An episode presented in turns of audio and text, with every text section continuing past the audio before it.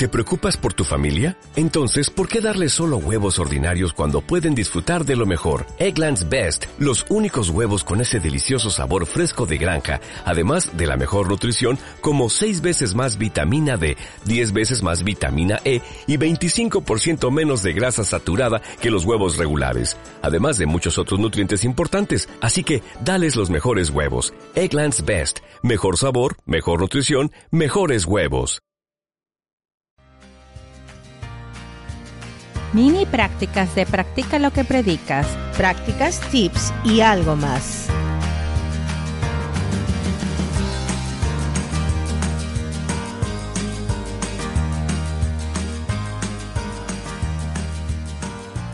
Hola queridos amigos, soy Gabriela, bienvenidos a la mini práctica. Eh, este mini episodio es, se trata de decir lo que quiero. Sí, así que voy a decir lo que quiero. ¿Qué quieres decir? No sé lo que quiero. Pero sabes que ahorita que acabo de decirlo de no sé lo que quiero, este, la intención de esta, de esta mini práctica es que nos demos cuenta, todas las personas, que normalmente cuando entramos en conflicto con otras es porque no sabemos expresar lo que nosotros verdaderamente queremos. No lo expresamos. Sí. ¿No? Y, y esto es importante de serlo, ¿no? Porque, ah, y sobre todo en las parejas, por ejemplo, cuando, cuando las parejas recién empiezan, están en el... En, el, la luna de miel.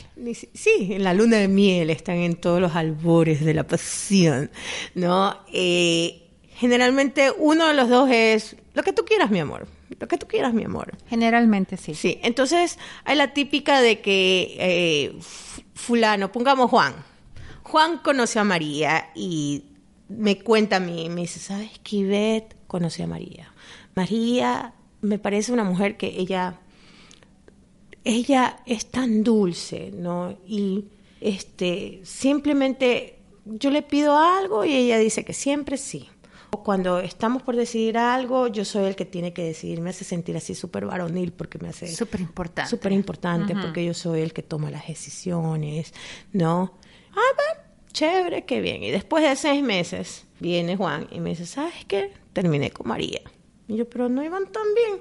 No, lo que pasa es que la mujer no sabe lo que quiere. Yo todo tenía que adivinar y ver. Y decidir yo. Y decidir yo. Y la verdad es que es cansado. Pues, y finalmente, cuando yo decidía, me daba cuenta de que no estaba feliz. ¿No? Entonces, ¿qué es lo que le pasa a María? María no puede decir lo que quiere, no lo dice en alto, simplemente lo que tú quieras, mi amor.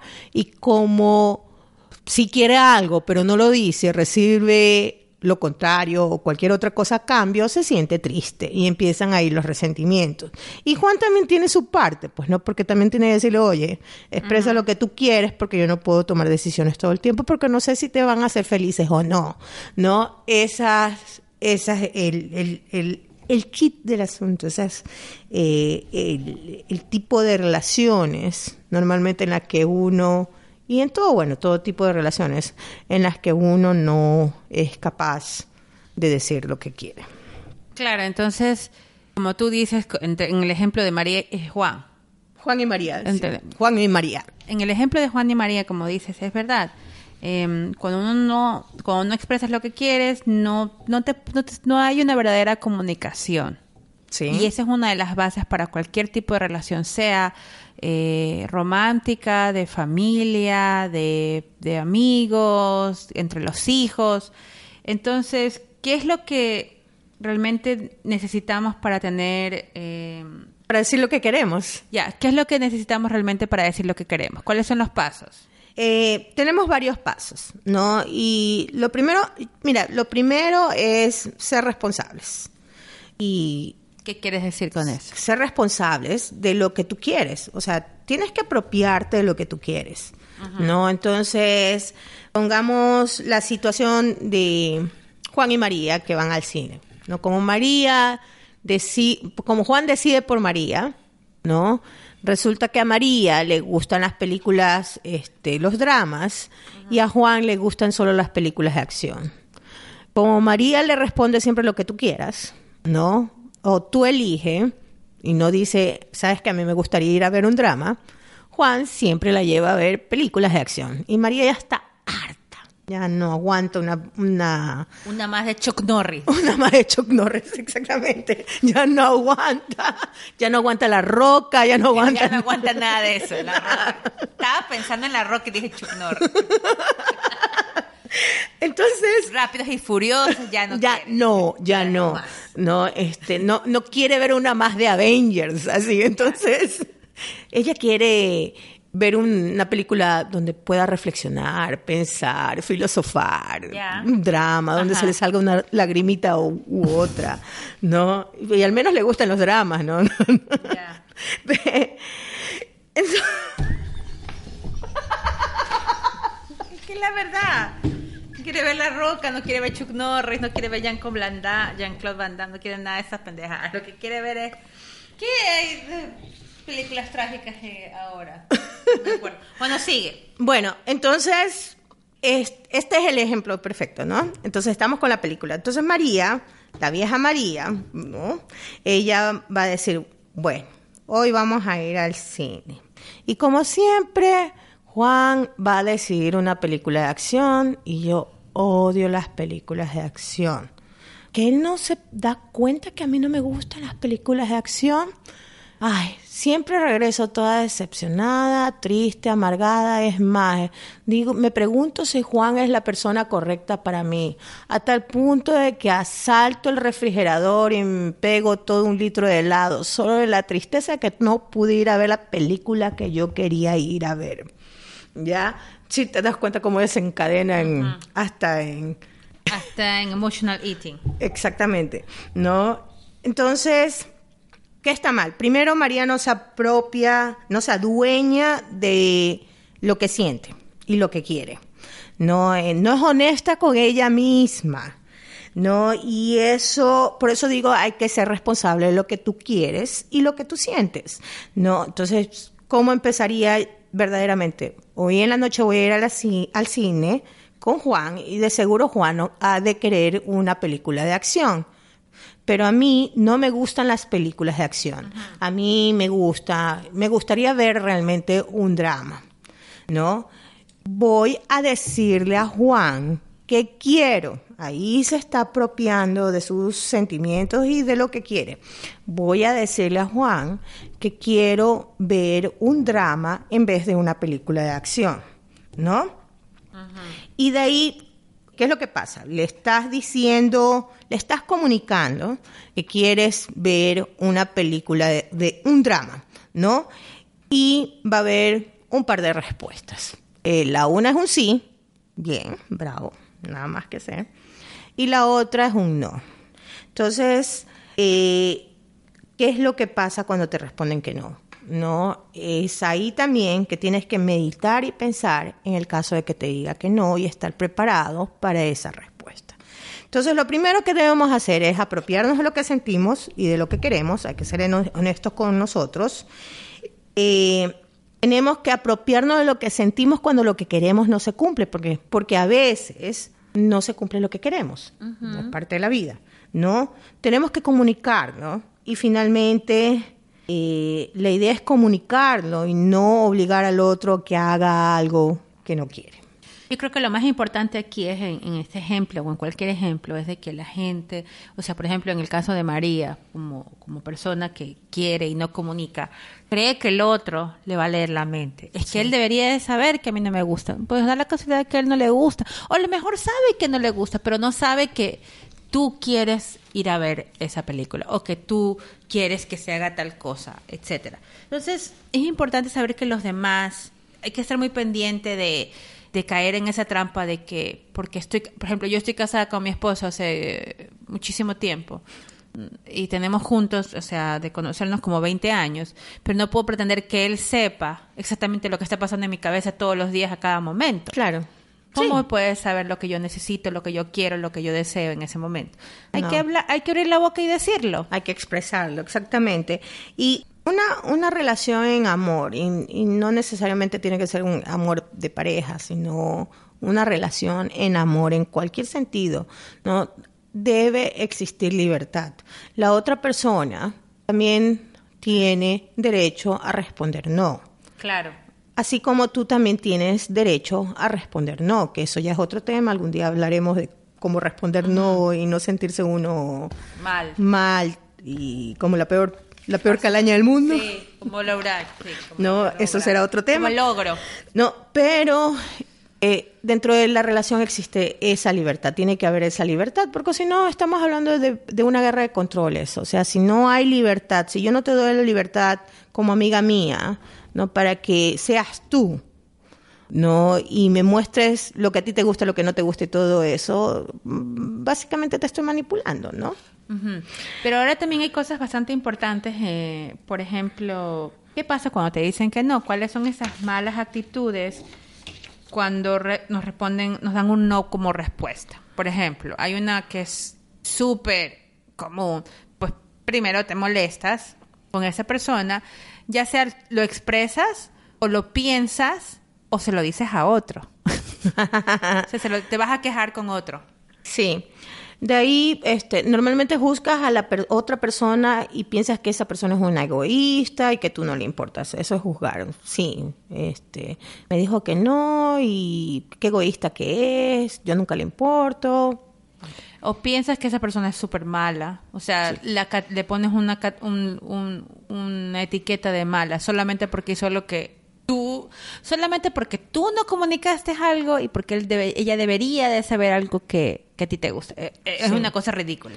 La otra es me alejo de esa persona. Esa es otra actitud y eh, es, es muy común eso cuando la gente no quiere tener conflictos.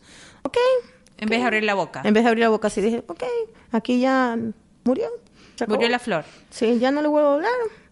Claro, que también tiene que ver con eso de que te sientes, sientes, empiezas a sentir internamente que no importas y te sientes herido. Es muy- Claro. muy, natural. Sí, o sea, yo a mí nadie le importo, yo que estoy aquí hago todo por todo Claro, el mundo.